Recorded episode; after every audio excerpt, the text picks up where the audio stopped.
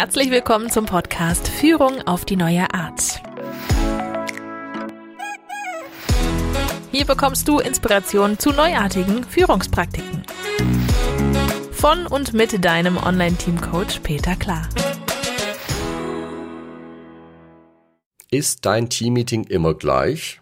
Fehlt es an Lebendigkeit und Spaß? Heute habe ich eine Idee, wie du den Ball ins Rollen bringen kannst. Herzlich willkommen an diesem Montag. Es ist wieder Zeit für Führung auf die neue Art. Und ich habe wieder eine Anregung für dich. In der kleinen Miniserie Moderation von Runden. Äh, wir haben ja begonnen mit dem Sprechen in Runden und dem Fishbowl. Und heute habe ich auch wieder eine Idee, nämlich Bälle zu werfen. Das Schöne ist, dass auch wieder so eine Praktik, in die du einmal erklärst und die Gruppe dann auch ein Stück weit machen lassen kannst. Stell dir folgende Ausgangssituation vor. Du sitzt in einer Besprechungsrunde und du kennst das wahrscheinlich. Äh, typischerweise geht's der Reihe nach im Kreis rum, wenn jeder drankommt. Oder es ist so, dass immer die gleichen sprechen und die gleichen schweigen. Ja, das ist nicht sonderlich spannend und alles schon sehr vorhersehbar. Oder noch schlimmer, ähm, die Leute sitzen da und es gibt einen sehr starken Moderator und jeder spricht erst dann, wenn er vom Moderator aufgefordert wird. Und irgendwie, ja, es ist halt so der Trott und es passiert da nichts, es ist auch nicht sonderlich lustig und spaßig, es ist so ein bisschen träge. Und du möchtest mehr Schwung in die Runde bringen, du möchtest ein bisschen mehr Pep haben, vielleicht auch, dass die Mitarbeiter animiert sind, mitzudenken und neue Ideen einzubringen. Das Ganze aber ohne selbst als Animateur da aufzutreten und die Leute irgendwie zu bespaßen und zu animieren, dass sie aktiv werden, das soll ja schon ein Stück weit von alleine passieren. Und es wäre schön, wenn alle irgendwie dran wären und eingebunden sind, zumindest aber auch wach sind und dem Ganzen aktiv zuhören. Damit komme ich zu meiner Praktik heute. Die heißt der Bälle zu werfen und das erste, was du brauchst, ist natürlich ein Ball. Das muss jetzt kein Ball sein, das könnte auch etwas ganz anderes sein. Das kann auch irgendwie ein, ein äh, zerknülltes Papier sein, es kann auch ein Stift sein, ähm, kann auch ein Handy sein, wäre auch mal lustig. Ähm, ich empfehle allerdings irgendwie sowas wie einen Tennisball oder einen Softball zu nehmen. Äh, Golfbälle vielleicht eher nicht, das ist zu gefährlich, da könnte auch echter Schaden entstehen.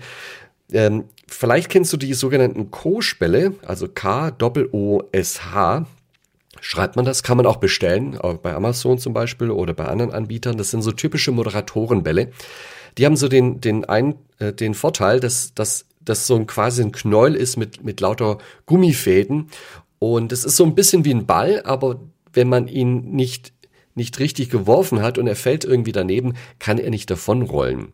Ja, das ist der Vorteil von diesen Koschbällen. Ähm, der Nachteil ist, es ist auch gar nicht so lustig. Ja, das ist äh, eigentlich schon fast zu professionell. Das, das, das Lustige an dieser Praktik ist auch, dass auch mal ein Ball daneben geht, vielleicht, dass auch mal was umgeworfen wird und ähm, ja, dass auch mal davon rollt und irgendjemand unter den Tisch krabbeln muss, um den Ball wieder zu holen. Gehört auch dazu. So, also du hast einen Ball und jetzt geht's los. Du gibst eine Frage vor. Zum Beispiel, was habe ich in der letzten Zeit gelernt? Oder was möchte ich künftig anders machen? Besonders schön ist auch die Frage, welche nette Sache hat jemand aus dem Team für mich gemacht? So, und mit dieser Frage geht's los. Irgendjemand kriegt den Ball zugeworfen und wer den Ball fängt, der antwortet. Danach entscheidet er, wem er den Ball zuwerfen möchte. Und so bleibt der Ball in Bewegung und das Team wirft sich die Bälle wortwörtlich zu gibt es noch eine Regel, die könnte lauten, ohne Ball wird nicht gesprochen. Muss man halt schauen. Typischerweise nenne ich diese Regel nicht und trotzdem hält sich jeder dran. Und wenn sich jemand nicht dran hält, dann meistens aber auch, weil die Situation so lustig ist und es dann aber auch so einen Ausbruch aus, aus dem Inneren braucht, um sich zu freuen oder um etwas loszuwerden. Und das hilft auch Lebendigkeit zu erzeugen. Das Ganze endet entweder, wenn zum Beispiel alle dran waren oder wenn's, äh, wenn die Zeit um ist. Ja, man kann ja immer wieder neue Fragen auch nachschieben. Es muss ja nicht eine Frage bleiben. Oder wenn man merkt, ja, die Luft ist raus und äh, ja, derjenige, der antwortet, der hat gar keine Lust mehr auf die Frage, sondern es geht jetzt irgendwie in eine Abschweifung rein. Dann, dann hat sich diese Praktik aber auch erledigt und dann geht's halt mit was anderem weiter. Dann geht's mit der nächsten Punkt in der Tagesordnung weiter. Das Schöne ist, dass der Moderator bei dieser Praktik nicht mehr vorgibt, wer hat jetzt das Wort, wer spricht als nächstes, sondern das macht die Gruppe unter sich. Das bedeutet auch, dass die Gruppe mehr Achtsamkeit braucht. Ja? Man muss nur ein bisschen aufpassen, wer war schon dran, wer war zuletzt dran, wer hat noch gar nichts gesagt. Ähm, und ohne dass man das irgendwie erklären muss, weiß jeder, dass man auf solche Dinge achtet. Das heißt, ich achte ein Stück weit mehr auf meine Kollegen. Das ist mit Sicherheit auch ein ganz toller Effekt dieser Praktik. Und besonders lustig wird's immer dann, wenn jemand den Ball nicht richtig werfen oder nicht richtig fangen kann, weil dann verschwindet er unter einem irgendein Regal oder einen Tisch oder sonst was. Ähm, oder ähm, wirft ein Buch um, was auch immer. Ähm, ja, das ist dann auch das tägliche Leben quasi und dann darf auch gelacht werden. Das macht dann auch Spaß.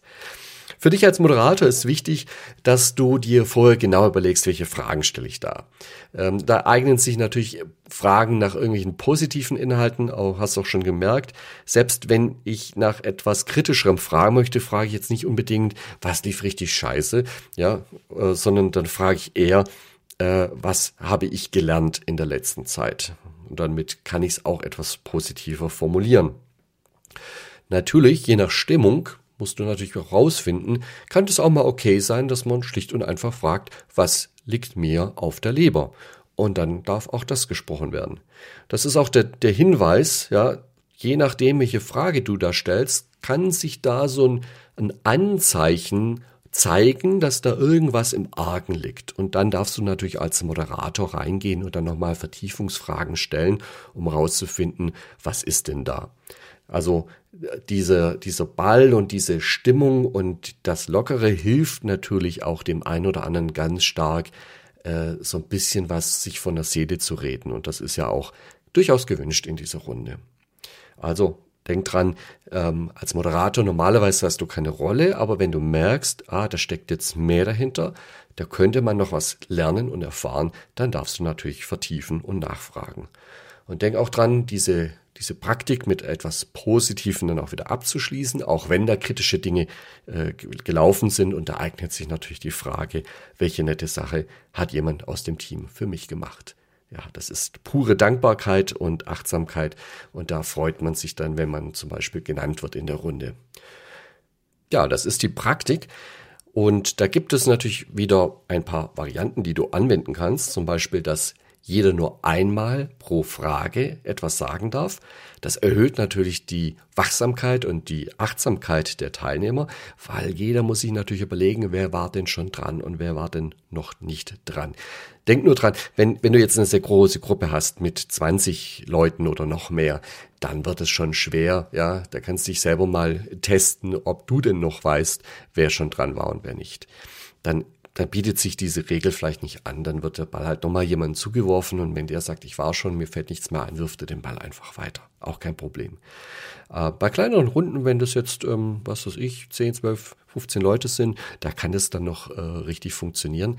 Ähm, witzigerweise achten die meisten Mitarbeiterinnen und Mitarbeiter auch von sich aus schon darauf, wer war schon dran und wer war nicht dran und wirft zunächst mal jedem den Ball zu, sodass jeder einmal das Wort hatte, bevor dann der Ball irgendwo anders hinfliegt. Und du merkst schon, was ich eingangs so geschildert habe, wenn das deine Situation ist, dass immer dieselben reden und andere halt eher nicht so zum Wort kommen oder sich auch nicht einbringen aktiv.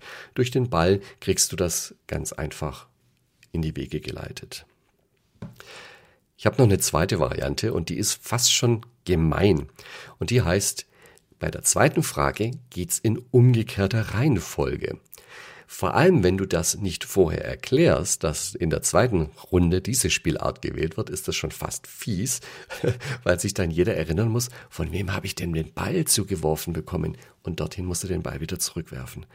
Macht aber auch Spaß und äh, sorgt dann für den ein oder anderen Lacher und Auflockerung. Du merkst schon, das ist so ein spielerisches Element, das jetzt in der Sache euch nicht voranbringt, aber das die Stimmung natürlich aufknackt und lockert und dafür sorgt, dass viele Dinge ähm, auch aussprechbar werden, die vielleicht in einer sehr typischen Runde vielleicht sonst eher nicht kommen. Klappt ganz gut.